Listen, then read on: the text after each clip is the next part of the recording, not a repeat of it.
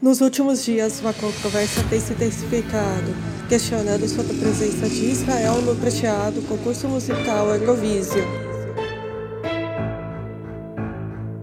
Olá pessoal, bem-vindos ao Orb News. Vamos falar hoje sobre o dilema que envolve a participação de Israel nesta e nas próximas edições do festival.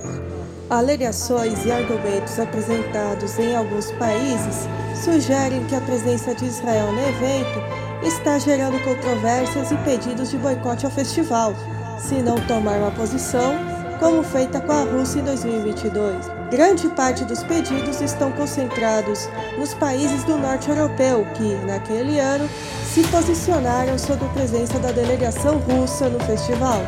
O site da Olhai Grécia, entidade de fãs do festival, destaca a possibilidade da Finlândia se posicionar contra a participação de Israel em Malmö.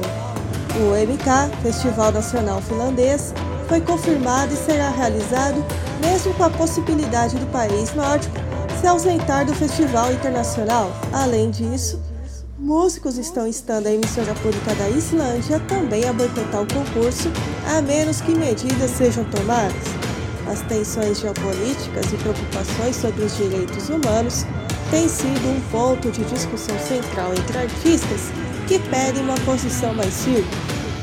A NRK, emissora nacional da Noruega, também está atenta às decisões da União Europeia de Radiodifusão, a EBU, sobre a participação de Israel.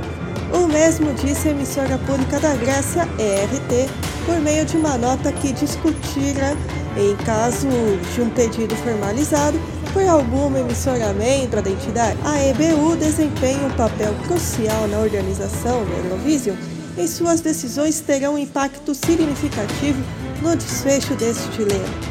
Desde 2021 em diante, delegações foram retiradas do festival por violações às regras e da filosofia do festival.